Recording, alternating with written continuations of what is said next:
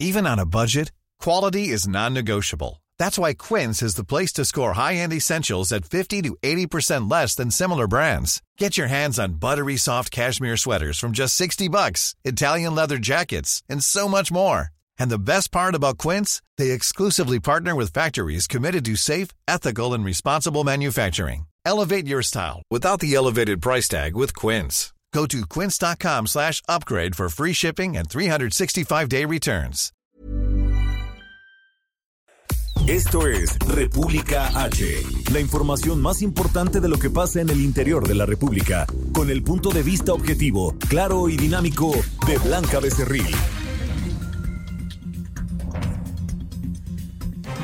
Hola, muy buenas tardes. Son las 12 del día con un minuto de este martes 10 de diciembre de 2019. Yo soy Blanca Becerril. Esto es República H y yo lo invito a que se quede conmigo porque en los próximos minutos le voy a dar toda la información más importante generada hasta este momento para que por supuesto usted esté bien informado y vaya que hay mucha información. Y en información de último momento se acaba de anunciar hace algunos minutos que eh, Gerardo, García Luna, quien fuera eh, pues el secretario de Seguridad Pública Federal, Gerardo, Genaro, Genaro García Luna, fue detenido allá en Estados Unidos y se dice que enfrentará tres cargos por conspiración de tráfico de cocaína y otro por efectuar declaraciones falsas ante la Corte del Distrito Este de Nueva York. Esto de acuerdo con un comunicado emitido este martes por el Departamento de Justicia de Estados Unidos. El exfuncionario federal, quien estuvo eh, pues al, a cargo de la seguridad eh, pública, de la seguridad eh, federal en el sexenio del expresidente Felipe Calderón del año 2006 al 2012, fue detenido este lunes en Dallas, en Texas, y presuntamente se le vincula por colaborar con el cártel de Sinaloa, de acuerdo con un comunicado que acaba de emitir hace unos momentos el Departamento de Justicia de Estados Unidos. Es así como García Luna pues enfrentará cargos por presuntamente permitir operaciones del cártel de Sinaloa en México durante su administración al frente de la Secretaría de Seguridad Pública a nivel federal. Esta es información que está eh, surgiendo en estos momentos de última hora. Y también hay mucha información respecto a este eh, posible ya firma del tratado comercial entre México, Estados Unidos y Canadá. Además, eh, pues estas eh, personas, los representantes de estos dos países ya llegaron, ya están en estos momentos en Palacio Nacional y el presidente Andrés Manuel López Obrador, por supuesto, que habló al respecto. También el presidente hoy en la mañana dijo que como hoy va a recibir a estos representantes de estos dos países aquí en Palacio Nacional para la firma de este tratado comercial, que no estará en Hermosillo, Sonora, en una eh, pues reunión que tenía programada para el día de hoy con los padres de los niños que lamentablemente perdieron la vida allá en la guardería ABC. También el presidente López Obrador pues hoy anunciaba una nueva subasta de vehículos de super lujo también de algunas propiedades y aviones y esta subasta decía el presidente pues va a destinarse para mejorar caminos en Nayarit y también allá en Guanajuato. Le voy a dar toda, toda esta información y eh, pues comenzamos en este momento. Recuerda que nos puede seguir en nuestras redes sociales. Estamos en Twitter como arroba el heraldo-mx. Mi Twitter personal es arroba blanca becerril. También en Instagram, en Facebook y en YouTube también como El Heraldo y en www.elheraldodemexico.com.mx. Ahí hay una pestañita color azul. Usted le da play si nos escucha o si eh, nos quiere ver desde su oficina, pues ahí le da play y nos puede escuchar y ver totalmente en vivo a través de streaming. Aquí en la Ciudad de México nos escuchamos por el 98.5 de FM, en Guadalajara, Jalisco por el 100.3, en San Luis Potosí 93.1, en Tampico, Tamaulipas 92.5, en Reynosa 103.3, en Villahermosa Tabasco por el 106.3 de FM y en Acapulco Guerrero por el 92.1 de FM. Sin más, ahora sí, arrancamos y vamos a un resumen de noticias. En resumen. Este martes, este martes, el ex secretario de Seguridad Pública Federal durante el sexenio del expresidente Felipe Calderón, Genaro García Luna, fue detenido en Texas acusado de corrupción. Y en estos momentos en Palacio Nacional se lleva a cabo una reunión de los equipos negociadores de México, Estados Unidos y Canadá para dar a conocer los avances de la modernización del Tratado de Libre Comercio entre estos tres países, mejor conocido como TEMEC.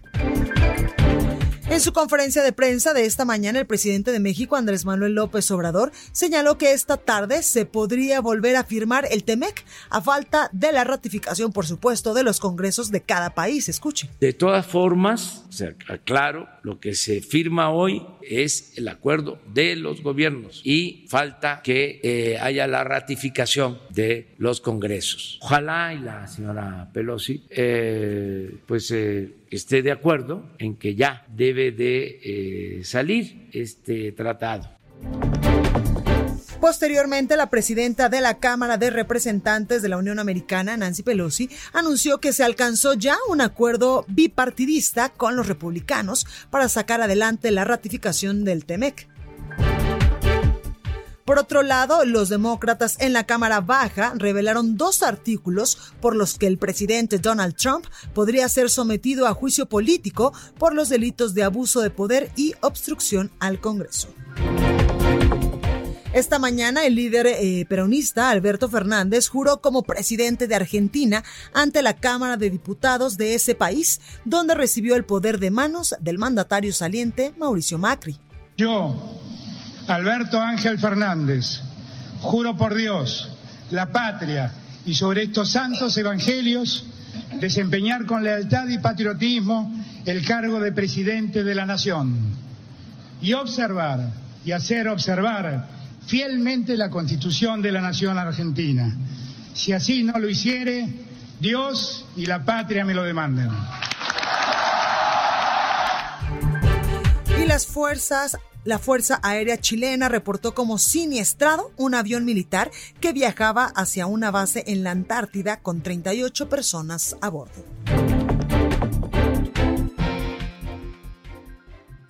La nota del día. Bueno, comenzamos con toda la información y antes de ir a la nota del día, yo le comentaba hace unos momentos de la detención allá en Estados Unidos del exsecretario de Seguridad Pública Federal, Genaro García Luna, quien estaría enfrentando tres cargos por conspiración de tráfico de cocaína y otros por efectuar declaraciones falsas ante esta corte de distrito en Nueva York. Además, se le acusa de eh, presuntamente permitir operas, operaciones y operar, por supuesto, al cártel de Sinaloa en México. Esto lo detalla un comunicado que ya está en redes sociales, que ya está en, eh, en el Twitter sobre todo del Departamento de Justicia de Estados Unidos, donde pues ahí estipulan que el exfuncionario federal durante el sexenio de Felipe Calderón, que estuvo a cargo de esta dependencia del 2006 al 2012, fue detenido este lunes en Dallas, Texas, y presuntamente se le vincula por colaborar con el cártel de Sinaloa, de acuerdo con el Departamento de Justicia de Estados Unidos. En la acusación se hace mención a que presuntamente habría recibido cerca de 3 millones de dólares de Joaquín El Chapo Guzmán, líder del cártel de Sinaloa en México. El Departamento de Justicia de Estados Unidos busca que el exfuncionario eh, federal en el sexenio de, de, Felipe Calderón pues sea juzgado por estos cargos en el distrito este de Nueva York. Indica el comunicado tres cargos de conspiración de tráfico de cocaína y un cargo de hacer declaraciones falsas a cambio de sobornos multimillonarios. El acusado supuestamente permitió que el cártel de Sinaloa operara con impunidad en México, indica este, este comunicado que da a conocer el Departamento de Justicia de Estados Unidos. Y es que García Luna fue arrestado ayer por agentes federales en Dallas, Texas, y el gobierno buscará su traslado al Distrito Este de Nueva York para enfrentar estos cargos. Finalmente, las autoridades de Estados Unidos informaron que los cargos en la acusación formal son acusaciones y el acusado se presume inocente hasta que se pruebe su culpabilidad.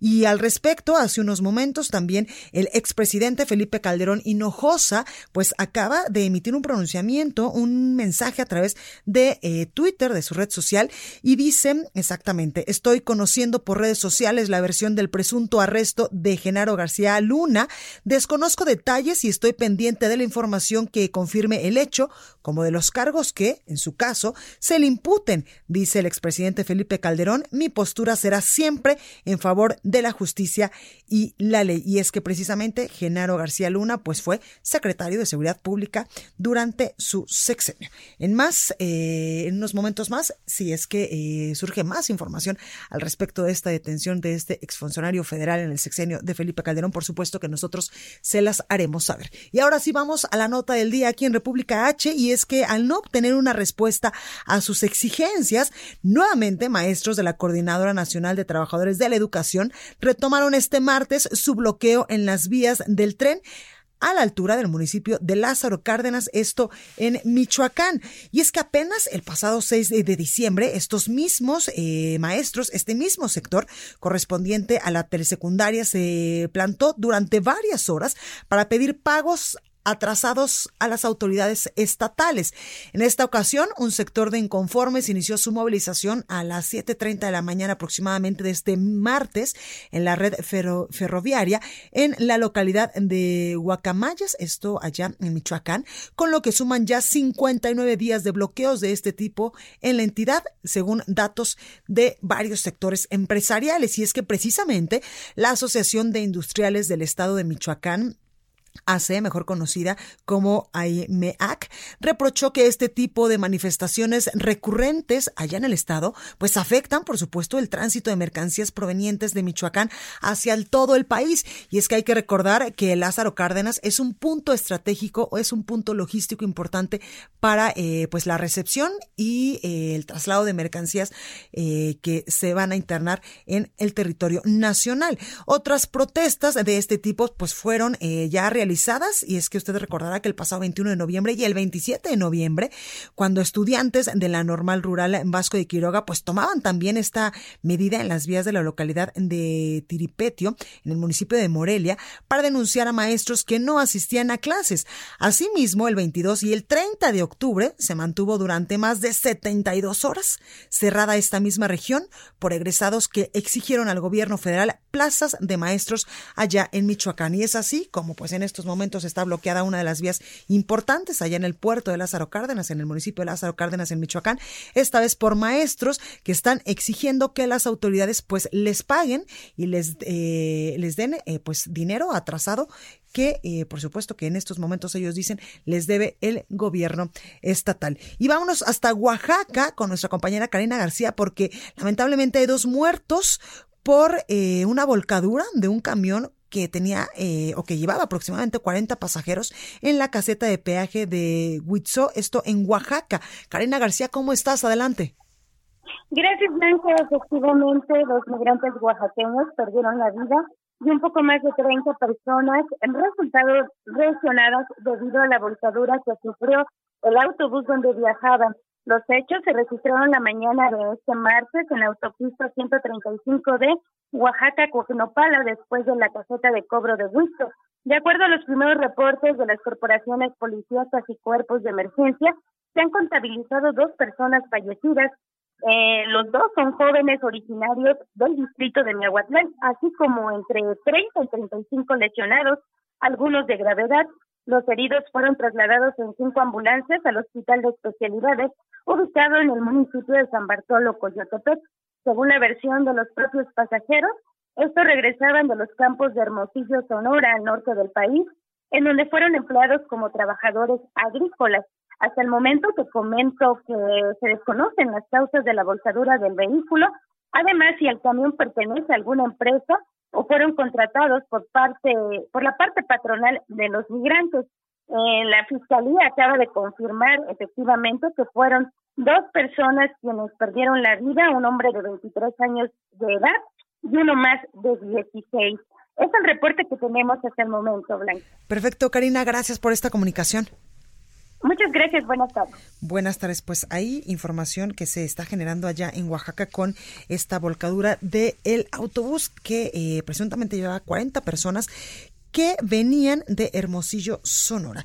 Y en Guanajuato, estudiantes de la Universidad de Guanajuato, pues ya determinaron levantar el paro de labores que cumplió seis días luego de que se publicara en el periódico oficial del gobierno del estado el pliego petitorio firmado por autoridades y de y también pues las disculpas ofrecidas por diversos funcionarios, entre ellos del gobernador de esta entidad y también del de eh, rector de esta máxima casa de estudios allá en Guanajuato. Este lunes, precisamente, el gobernador eh, Diego Sinué Rodríguez Vallejo y el rector de la Universidad de Guanajuato, Luis Felipe Guerrero Agripino, se disculparon públicamente por sus omisiones en atender los casos de estudiantes asesinados y desaparecidos. Y es que anoche, eh, pues estos estudiantes, pues eh, ya habían decidido levantar este paro de labores en la Universidad de Guanajuato, además desalojar también instalaciones tomadas en León, en Irapuato, en Salamanca, en Celaya, en Silao y en Salvatierra. De las disculpas del gobernador eh, Diego Sinué, le tenemos parte de lo que decía el día de ayer. Escuche. Un hombre comprometido con el servicio a las y los guanajuatenses, esposo, padre de familia y exalumno de la Universidad de Guanajuato, expreso lo siguiente. A nombre del Estado de Guanajuato, les ofrezco una disculpa pública a las víctimas de violencia de género, alumnas y alumnos, por las omisiones que hayan podido existir en los procesos de seguimiento de sus casos. Reitero mi compromiso de trabajo permanente con la comunidad estudiantil para que juntas y juntos implementemos las mejores acciones bueno, también en este mensaje del gobernador de Guanajuato pidió a los alcaldes de los municipios donde la Universidad de Guanajuato pues tiene estos planteles, entre ellos evidentemente pues León, Irapuato, Salamanca, Celaya, Silao, Silao y Salvatierra, que eh, pues se sumen a estas mesas de trabajo con el secretario de gobierno y con el secretario de seguridad pública para garantizar precisamente la seguridad de todos los estudiantes de estos planteles. Y además eh, de esto que decía ya el gobernador de estas disculpas que pedía a los alumnos por eh, posibles omisiones también el rector Luis Felipe Guerrero pues ofreció una disculpa una disculpa ante decenas de universitarios. Escuchemos parte de lo que decía Así como en el ámbito nacional e internacional, he recibido reconocimientos para la Universidad de Guanajuato que represento, no para mí, por los logros de mi comunidad universitaria. Hoy, hoy comparezco para ofrecer disculpas por todo aquello que en el ámbito referido nos duele, nos puede y nos causa una gran impotencia. Y sin cortapisas, lo digo, en el ámbito institucional, como rector general de nuestra casa de estudios, asumo, asumo plenamente mi responsabilidad y me disculpo.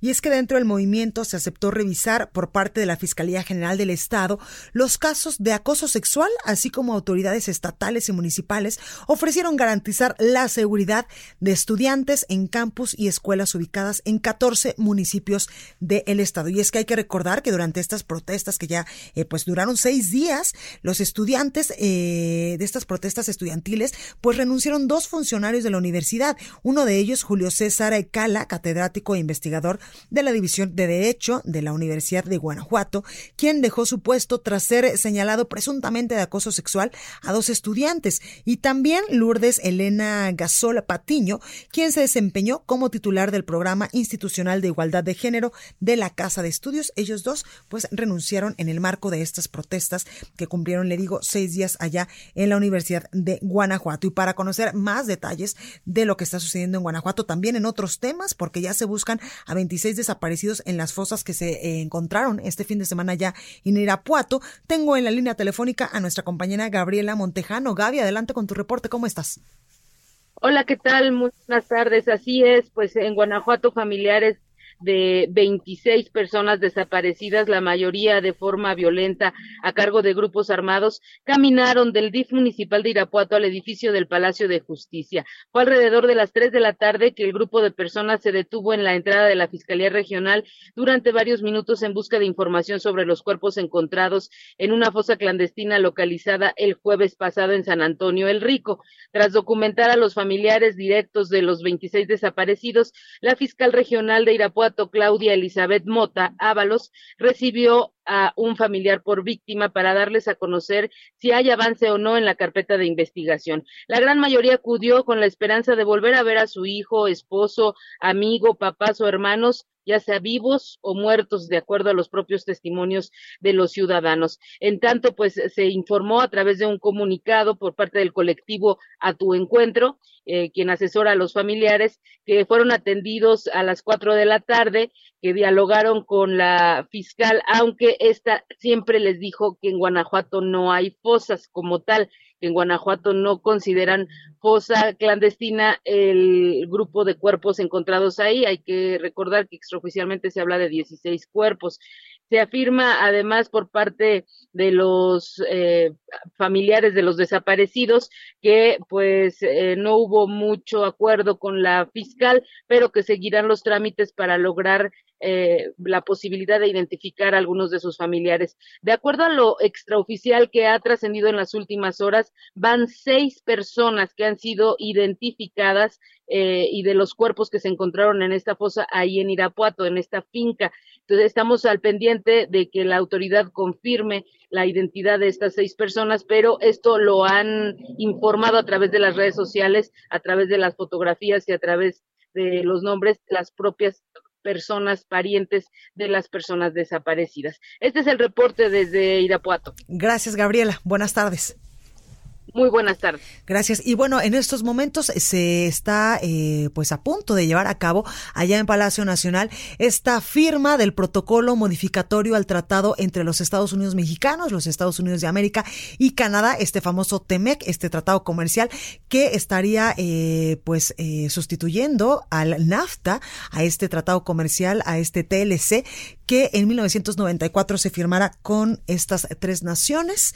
Y eh, pues allá en Palacio Nacional eh, está totalmente en vivo esta, esta eh, ceremonia que en unos momentos más pues estará dando inicio. Y es que precisamente por esto que le comento por esta firma de este TEMEC es que el presidente de México Andrés Manuel López Obrador pues no va a asistir a una reunión que tenía programada con los padres de los niños de la guardería ABC de estos niños que lamentablemente perdieron la vida en este incendio en este accidente. Y sobre esto hablaba en esta conferencia matutina del día de hoy. Escuche. Eh, suspendí mi viaje a Sonora, ofrecer una disculpa a los padres de los niños de la guardería ABC. Voy a estar con ellos pasado mañana. Suspendí mi viaje o se pospuso el encuentro porque hoy vienen los representantes del gobierno de Canadá y de Estados Unidos para la firma del el Tratado de Libre Comercio bueno, y también el presidente de México hoy, eh, pues hacía referencia a una nueva subasta que va a realizar el instituto para devolverle al pueblo lo robado. Esta nueva subasta de coches de superlujo, también aviones y algunas residencias se llevará a cabo el 14 y 15 de diciembre, es decir, este fin de semana. Pero aquí lo importante es que el presidente decía que todos los fondos recaudados por esta subasta, pues van a destinarse a rehabilitar caminos en Nayarit y también en Guanajuato. Escuche. Esta subasta va a ayudar a financiar la construcción de dos caminos en Nayarit, en la zona Huichol de la Yesca, que no tienen camino pavimentado a su cabecera municipal y también para financiar el camino a Tarjea en Guanajuato. En el caso de Guanajuato son 46 municipios y ese municipio, Tarjea, que está en la sierra, no tiene camino pavimentado a su cabecera municipal. Entonces, con esta subasta se van a hacer esos caminos bueno, pues parte de lo que decía esta mañana el presidente Andrés Manuel López Obrador y me da mucho gusto saludar aquí en la cabina ya en otros temas, en temas más amables, a Laia Fernández que nos tiene una, eh, pues una invitación, pero sobre todo una... Eh, una promoción importante sobre Baby Botox. ¿Qué es esto, Laia? Cuéntanos. Así es, así es para... Digo invitación para que lo probemos. Para aquellas personas, claro que sí, que están angustiadas por, por las arrugas, por las líneas de expresión que tienen en el rostro y que les gusta verse bien, pero no quieren someterse a pues, esas estrictas cirugías y demás, porque pues con los años la piel pierde elasticidad y colágeno, hidratación y por ello pues que es que se forman las famosas arrugas y las líneas de expresión y desafortunadamente la medicina estética se está dirigiendo hacia las inyecciones y procedimientos que causan muchísimo dolor, pero la buena noticia es que llegó a México Baby Botox, que es la fiebre en Europa y no Virsa, que siempre está a la vanguardia, trajo la nueva manera de hacer cosmetología en el mundo, convirtiendo su tratamiento facial tradicional en un tratamiento inteligente. La biotecnología aplicada a la cosmiatría. La biotecnología son microorganismos que transportan la sustancia de Baby Botox hacia las capas más profundas de la piel, de manera directa e inmediata, eliminando y previniendo las arrugas y esos surcos en la piel que nos deja el implacable paso del tiempo. Tenemos nuestra sustancia activa, en este caso es la toxina butolina que es famosa por ser aplicada en los métodos invasivos, y esta sustancia activa no puede traspasar la piel por sí sola. Entonces llega la biotecnología de Novirsa, que aplica microorganismos vivos a la sustancia activa y entonces absorbe su potencial y una vez aplicado, este microorganismo funge como transporte para penetrar las capas de la piel y llegar directamente a las arrugas y surcos. Mucha gente piensa que el nombre de Baby Botox es porque está indicado para el público joven, pero esto no es así. Tiene el nombre porque la concentración de la toxina es más pequeña gracias al alto volumen de microorganismos que actúan de manera directa logrando un efecto inmediato. Baby Botox se puede aplicar en cualquier parte del rostro, a diferencia de los tratamientos invasivos que generalmente son como en la parte de arriba de la cara.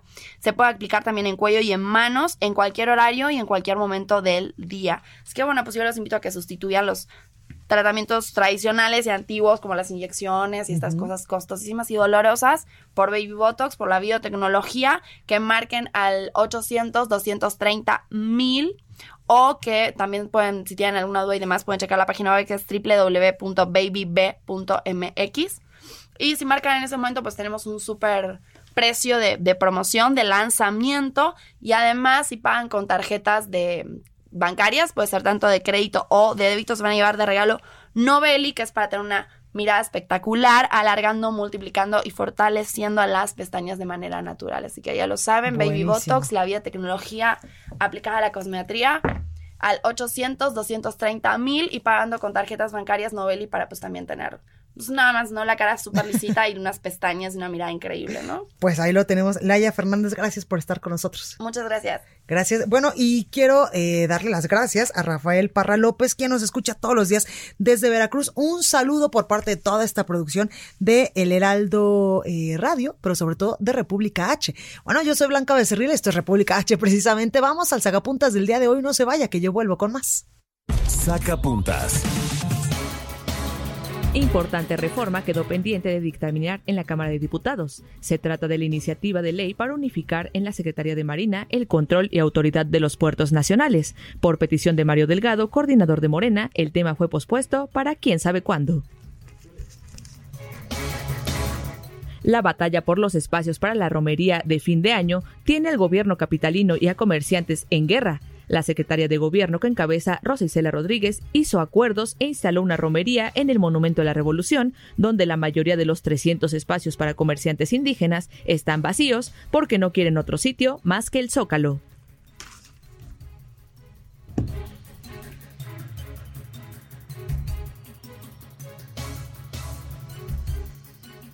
Continúa escuchando a Blanca Becerril con la información más importante de la República en República H. Regresamos.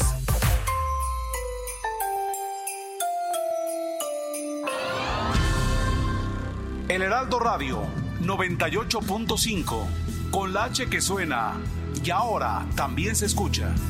Felices fiestas. Escucha la H. Heraldo Radio.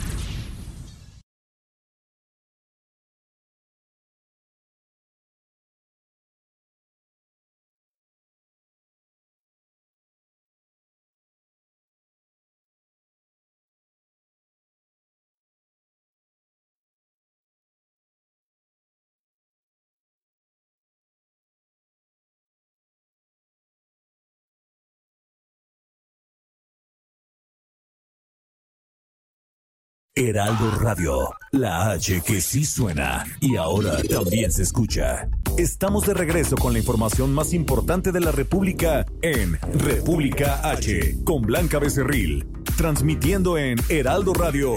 En resumen. La noche de ayer fueron trasladados los 10 sujetos que fueron detenidos por el ataque al municipio de Villa Unión en Coahuila del Centro de Reinserción Varonil de Piedras Negras a un penal federal. El secretario de Seguridad Pública de Michoacán, Israel eh, Patrón Reyes, informó que se incrementó a nueve el número de muertos tras la volcadura de una pipa con 30 mil litros de amoníaco en una autopista, en la autopista denominada siglo XXI, registrada el viernes pasado. La Fiscalía General de Chiapas reportó el hallazgo del cuerpo de una estudiante de la Universidad Pedagógica Nacional al interior de una vivienda del municipio de Villacorso. El Centro Estatal de Datos e Información de Puebla reveló que la mayoría de los casos de violencia en contra de las mujeres se lleva a cabo en el hogar, ya que los agresores principalmente se encuentran en el primer círculo social de la víctima. Y en el Día contra la Corrupción, la presidenta del Tribunal de Justicia Administrativa del Estado de México, Mirna García, aseguró que a más de dos años de la implementación del Sistema Nacional Anticorrupción, el esquema de coordinación entre los estados aún se encuentra incompleto porque hay algunas entidades que no se han incorporado. Estado de México. Bueno, pues continuamos con toda la información aquí en República H y es que pese a que cuentan con dos alertas de violencia de género, cinco municipios del Estado de México, cinco municipios mexiquenses, no acatan la recomendación de atender precisamente la violencia contra las mujeres emitida por la Comisión de Derechos Humanos del Estado de México. José Ríos nos tiene todos los detalles. José, ¿cómo estás? Adelante tal, Blanca? Buenas tardes. En efecto, se trata de los municipios de Catepec, Nezahualcóyotl, Tultitlán, Cuautitlán Izcalli y Chimalhuacán, quienes no han, no han expresado su compromiso ese organismo estatal para atender la problemática de manera conjunta a fin de tener mejores condiciones para sus ciudadanas. A dichas localidades blancas se les decretó una segunda alerta de género por desaparición de niñas, mujeres y adolescentes en septiembre pasado, luego de que la primera se eligió por violencia contra la mujer en 2015. El comisionado de Derechos Humanos del Estado de México, Jorge Alvera García, explicó que es necesario sumarse a la recomendación y compartir experiencias con los tres órdenes de gobierno para evitar el maltrato hacia las mujeres. El caso de Catepec Blanca es más preocupante, pues en la recomendación la localidad se encontraba en los últimos siete en los últimos siete años con los índices de violencia más elevados en el Estado de México y a nivel federal. Además, las cifras oficiales detallan que al 31 de octubre de este año hubo 215 violaciones, 331 casos de abuso sexual, 824 por violencia intrafamiliar y 136 por delitos de género en todas sus modalidades. Todo esto en el municipio de Catepec de Morelos. En otros municipios con alerta de género y que se aceptaron a colaborar con la Comisión Mexiquense se encuentran Toluca, Tlanepantla, Iztapaluca, Chalco, Naucalpan y Valle de Chalco. Y también permíteme informarte, Blanca, que en este contexto, pues bueno, la mañana de este martes fue localizado el cuerpo sin vida de Sonia Pérez Rodea, una profesora de la Universidad Autónoma del Estado de México, dentro del Teatro de los Jaguares, esto ubicado sobre la avenida Valentín Gómez Farías, en la ciudad de Toluca. El hallazgo se registró cerca de las ocho y media horas de la mañana y pues bueno, presentó presuntas huellas de violencia y maltrato. Entonces ahorita estamos al espera de que avance esta información sobre el hallazgo de esta profesora que de acuerdo con algunas fuentes, ella ya había denunciado el maltrato contra su persona. Pues ahí lo tenemos lamentable, José Ríos. Es correcto, Blanca. Entonces, pues tenemos que esperar sí. cómo va a evolucionar esto y ver también con los municipios que acaten la violencia de género. Totalmente, y que los presupuestos se destinen exactamente a programas que protejan a las mujeres. Es correcto. En el caso de Catepec y Nesa, ellos cuentan con un albergue para mujeres, que pero se acaba de implementar como hace dos meses. Pero hasta el momento todavía no nos han dado avances o cómo ha sido la evolución de esta situación hacia la ayuda hacia la mujer. Perfecto. Gracias, José. Que tengas buen Seguimos día. pendientes, Blanca. Recorrido por el país. Ahora vamos hasta Guadalajara, Jalisco, la perla tapatía, porque mm, hay buenas noticias y es que fueron vinculados ya a proceso tres exfuncionarios de la Secretaría de Salud de Jalisco por presuntos desvíos y aprovechamiento indebido de atribuciones y facultades. Mayeli Mariscal nos tiene toda la información. Mayeli, ¿cómo estás? Hola, ¿qué tal Blanca? Muy buenas tardes. Buenas tardes a todos los radioescuchas. Así es, tres eh, exfuncionarios de la Secretaría de Salud durante la administración de Aristóteles Sandoval eh, fueron vinculados ya a proceso. Eh, así lo determinó el juez décimo primero de control, José Luis Álvarez Pulido, quien vinculó al exsecretario Jaime Agustín, así como también a José Luis N. en su calidad de ex titular del OPD de Servicios de Salud y eh, también a Luis Daniel, el exdirector de Planeación. Y es que las acusaciones que, que pesan en su contra por parte de la Fiscalía Especializada de Combate a la Corrupción del Estado de Jalisco, pues se derivan de una contratación presuntamente irregular de un servicio de asesoría y forma parte de la investigación que se sigue ya también al exsecretario de esta misma dependencia, Antonio Cruz Esmada, quien eh, suplió a Jaime Agustín en el cargo y concluyó la administración precisamente eh, en esta dependencia, la Secretaría de Salud. Y eh, pues por lo pronto esta decisión de vincular a proceso se determinó al concluir la audiencia de este lunes misma que comenzó desde el pasado 4 de diciembre cuando los exfuncionarios solicitaron ampliación del plazo para presentar pruebas y alegatos y se concluyó pues esta vinculación. Por lo pronto, estos imputados no podrán salir del Estado y tendrán que estar pues pendientes de seguir su proceso, pueden seguir su proceso en libertad y eh, pues estaremos también dando seguimiento a ver eh, qué es lo que determinan en su estatus legal. Pues ahí lo tenemos, Mayeli. Muchas gracias por esta comunicación. Hasta luego, Blanca. Buen día a todos. Buen día. Y aquí en la Ciudad de México, en unos momentos más, ya se espera la firma del protocolo modificatorio de este tratado comercial entre Estados Unidos, México y Canadá, mejor conocido como TEMEC. Y en estos momentos, pues ya arribaron a Palacio Nacional Jared Kushner, el yerno de Donald Trump, quien también ha sido parte de este equipo negociador. También está ya en Palacio Nacional Robert Lighthizer, representante de Estados Unidos, y Chrystia Freeland. Ella es la ministra canadiense. Ellos ya están en en estos momentos, eh, pues eh, ahí en Palacio Nacional para la firma de este tratado comercial con eh, Andrés Manuel López Obrador, el presidente de México, y es que precisamente eh, el presidente ya agradeció hace unos minutos en una llamada telefónica a el presidente Donald Trump y también al ministro canadiense Justin Trudeau por el apoyo y la firma del acuerdo comercial del TEMEC entre Estados Unidos, México y Canadá, que en estos momentos pues estará firmando este protocolo, pero después viene la ratificación por los congresos eh, de estos tres países. En efecto, aquí en México será ratificado en su caso por el Senado de la República. Continuamos con más. Estados.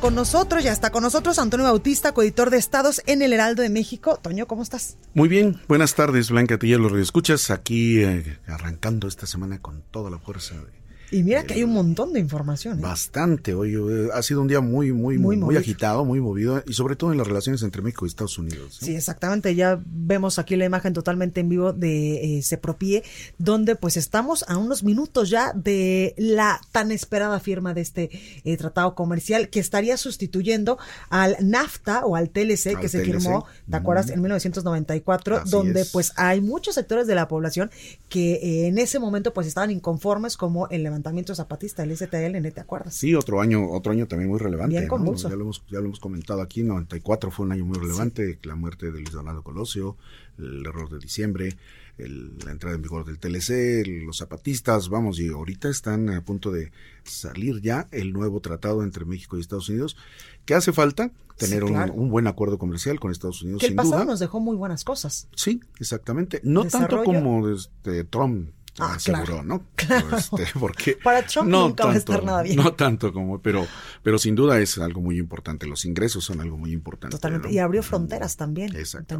Oye, en estos momentos estamos viendo imágenes totalmente en vivo desde eh, el Palacio Nacional, donde ya está entrando en este, eh, en este recinto, en este eh, pues auditorio, me parece que es el de la tesorería, donde ya está ahí el presidente Andrés Manuel López Obrador, está parte de la comitiva, por supuesto está la secretaria de, eh, de Economía, Graciela, eh, Márquez, está el secretario de Relaciones Exteriores, Marcelo Ebrard, también eh, veo por ahí al secretario de Hacienda, Arturo Herrera, y por supuesto que está Jared Kushner, quien es parte del equipo negociador de Estados Unidos, gente muy cercana, por no decir, por supuesto que es el yerno de Donald Trump, también está ya ahí sentado en primera fila al lado del presidente Andrés Manuel López Obrador, Robert Lighthizer, quien es el representante de Estados Unidos, y Chrystia Freeland, ministra canadiense, para eh, firmar ya este tratado comercial, estas modificaciones al tratado comercial entre estas tres naciones. Veo también ahí a la secretaria de, eh, del Trabajo. Así es. Y bueno, pues ya en unos momentos estará ya, eh, esta, eh, fue, fue muy rápido. La semana pasada ya estaban apurando que se firmara el TEMEC, ¿no? Entonces, pues se fue muy, muy rápido. ¿no? Claro, y también está ahí Ricardo Monreal, el presidente del Senado de la República, que será la Cámara eh, revisora y la que estaría, en su caso, pues ratificando este tratado comercial aquí en nuestro país. Así es. Ahí vamos a, sucede? Vamos a ver después el, tratado cuando veamos. Dirías tú las letras chiquitas. Las letras chiquitas, que el tejido fino, de ver qué tan dura estuvo la negociación. Porque estuvo muy dura. Sí, totalmente, Antonio. Oye, en otros temas, cuéntanos los exitosos López, y no nos referimos, por supuesto, al presidente Andrés Manuel López Obrador y a su familia, sino hay otros López en algunos estados del país. pues eh, en realidad sí nos estamos refiriendo a gente ah. muy cercana al ah, presidente Andrés Manuel López Obrador, y nos referimos a Adán Augusto López Hernández, que ayer hizo unas declaraciones que no sé qué tanto le puedan hacer bien a su hermana Rosalinda López Hernández, quien es actualmente la administradora general de Auditoría Fiscal General del SAT y que busca ocupar el puesto que dejó Margarita Ríos Farjat. Quien ahora, ministra, es ministra. Exactamente, como jefa del SAT. ¿Por qué? Porque hizo unas declaraciones acerca de que a Tabasco le iría muy bien si su hermana se queda como jefa o sea, ya la destapó la destapó. De hecho, eh, ella ha tenido ya una carrera política, tanto como legisladora federal como legisladora eh, local, y ha trabajado ya en el sistema de administración tributaria desde hace un, buen rato. en la Cámara de Diputados también tuvo mucha relación con el asunto de... Eh, las cuentas, ella es contadora, y vamos, desde el año pasado era favorita para quedarse en el SAT, mm. eh, pero eh, Margarita Ríos Farjat eh, finalmente terminó ocupando esa posición y ahora, ahora es una de las favoritas, sobre todo también por esta relación que tiene con pues el gobierno de, federal y con dos gobernadores, porque es esposa de Rutilio Escandón, el gobernador de Chiapas, y eh, pues hermana del gobernador de Tabasco, Adán Augusto López. Siendo ella ha hecho su carrera, es favorita, tiene, tiene la experiencia suficiente para, para llegar al frente del SAT.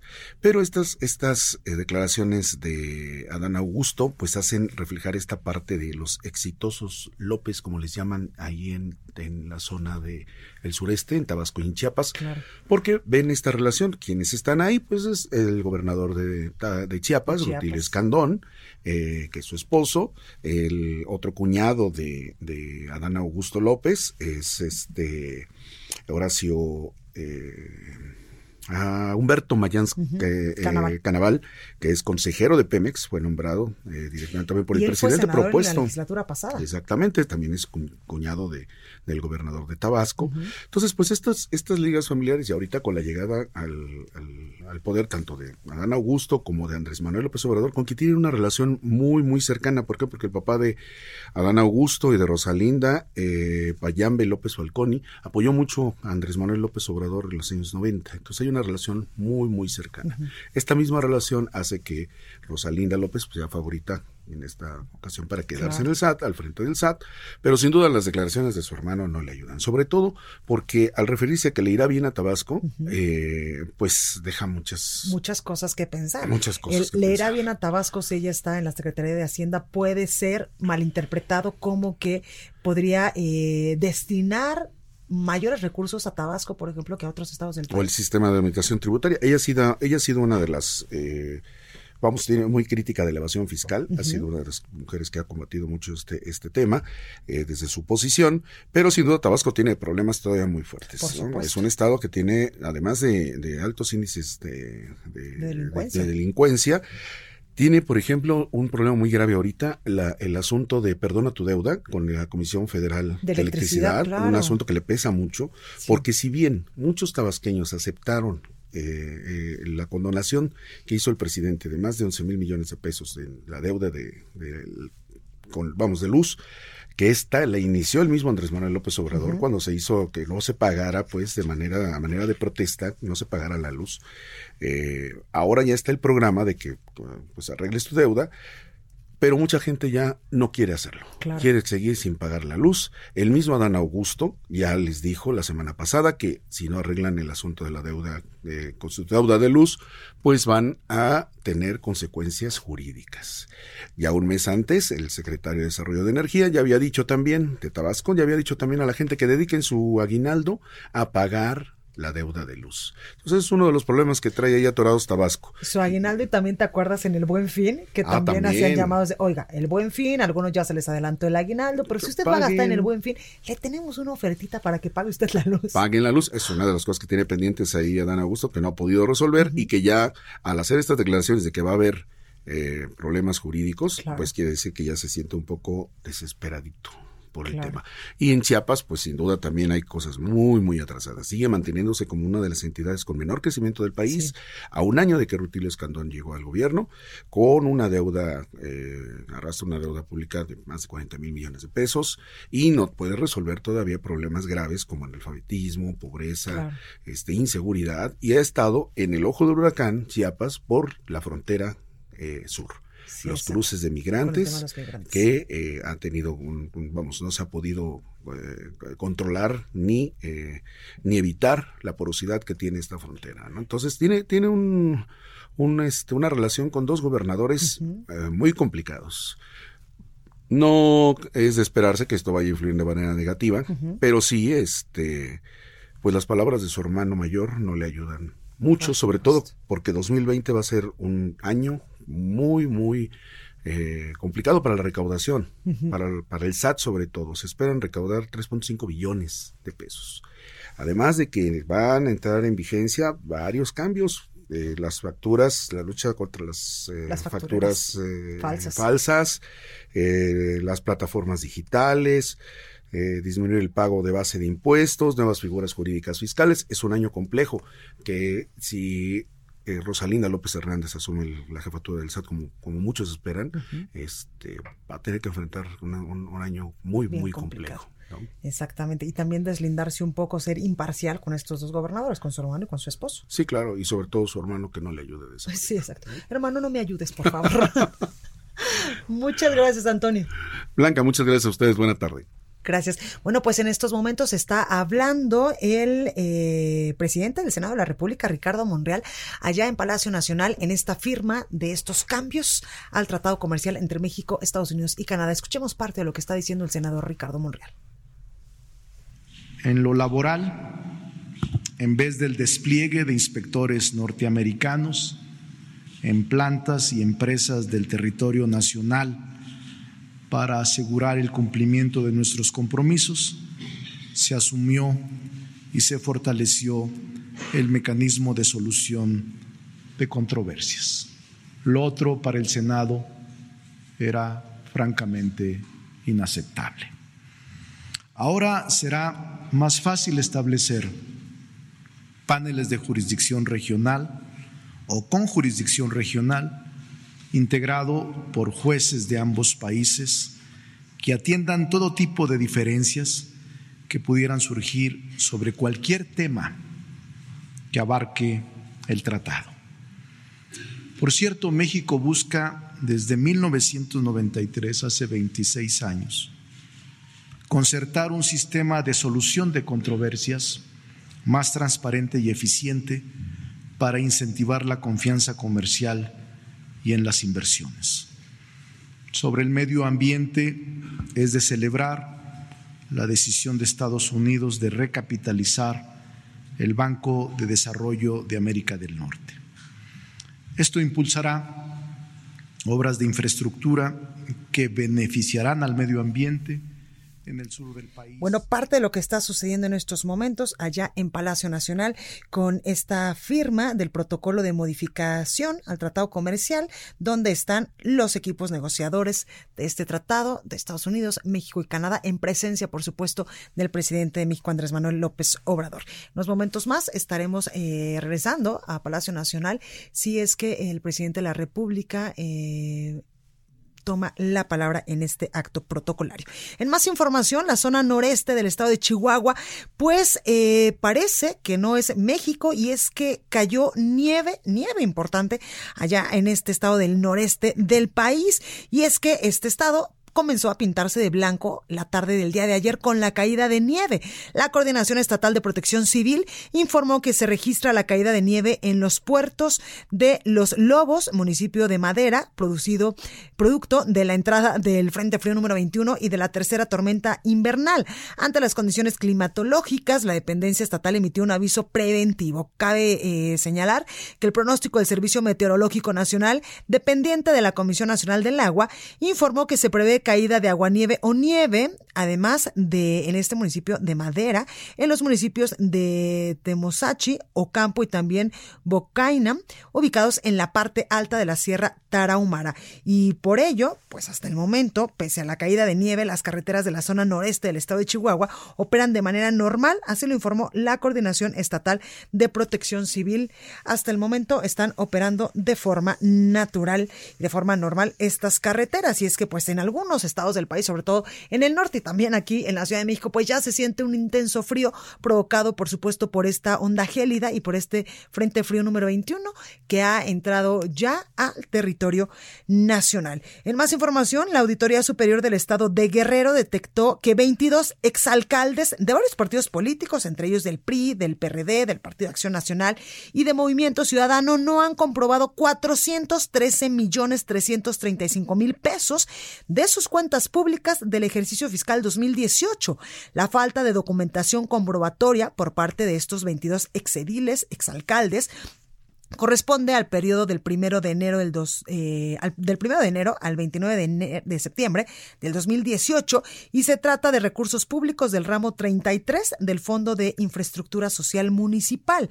Un informe de la Comisión de Vigilancia y Evaluación precisamente de la Auditoría Superior del Estado de Guerrero al Congreso local que encabeza el diputado Jesús Villanueva señala que una de las anomalías financieras detectadas es que algunas alcaldías pagaron obras que no fueron ejecutadas, ejecutadas, pues algo evidentemente muy normal que sucede lamentablemente en muchos estados del país. También el diputado Villanueva indicaba que estas irregularidades representan el 25% del total de los recursos fiscalizados, que es de mil millones setecientos ochenta y cuatro mil doscientos treinta y tres pesos, que los 22 exediles ejercieron durante el año 2018 para realizar estas obras sociales y por ello pues estos 22 expresidentes municipales del PRI, del PRD, PAN y de Movimiento Ciudadano pues no han podido comprobar dónde están ni más ni menos que 413 millones de pesos de eh, pues de las cuentas públicas del ejercicio fiscal 2018 parte, parte de lo que está sucediendo en estos momentos en varios estados del país. Y como le digo, en estos momentos en Palacio Nacional se está llevando a cabo la firma del protocolo modificatorio al tratado comercial entre México, Estados Unidos y Canadá, el ya eh, famoso o denominado TEMEC, este eh, pues acuerdo comercial que ha estado pues sumamente discutido, sumamente analizado, sumamente negociado con estos tres países y al respecto pues el presidente Andrés Manuel López Obrador esta tarde también hablaba con sus homólogos, es decir, con el presidente de Estados Unidos Donald Trump y también con el primer ministro canadiense Justin Trudeau para agradecerles el apoyo y la firma de este acuerdo comercial. En estos momentos, le digo, están en Palacio Nacional aparte el presidente Andrés Manuel López Obrador, el secretario de Relaciones Exteriores mexicano Marcelo Ebrard, también las secretaria de Economía Graciela Márquez, el secretario de Hacienda eh, eh, Arturo Herrera y también la secretaria de El Trabajo y Previsión Social, además de Jared Kushner, quien es eh, parte del equipo negociador del presidente Donald Trump, Robert Lighthizer, representante de Estados Unidos, Chrystia Freeland, primera ministra, eh, ministra canadiense, ministra canadiense de eh, que ha estado también encargada de este de este acuerdo comercial y el presidente Andrés Manuel López Obrador. Ahí lo tenemos, unos momentos más, por supuesto que aquí en la señal de El Heraldo Radio estaremos dándole más información de lo que está sucediendo en estos con esta firma del protocolo que en nuestro país el Senado de la República será el encargado de su ratificación. Bueno, hasta aquí este espacio informativo. Yo soy Blanca Becerril, esto fue República H. Yo los espero el día de mañana en punto de las 12 con más información.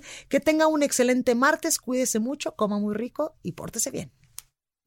Esto fue República H, la información más importante de lo que pasa en el interior de la República, con el punto de vista objetivo, claro y dinámico de Blanca Becerril. Continúa escuchando Heraldo Radio, donde la H suena y ahora también se escucha. Una estación de Heraldo Media Group. Heraldo Radio.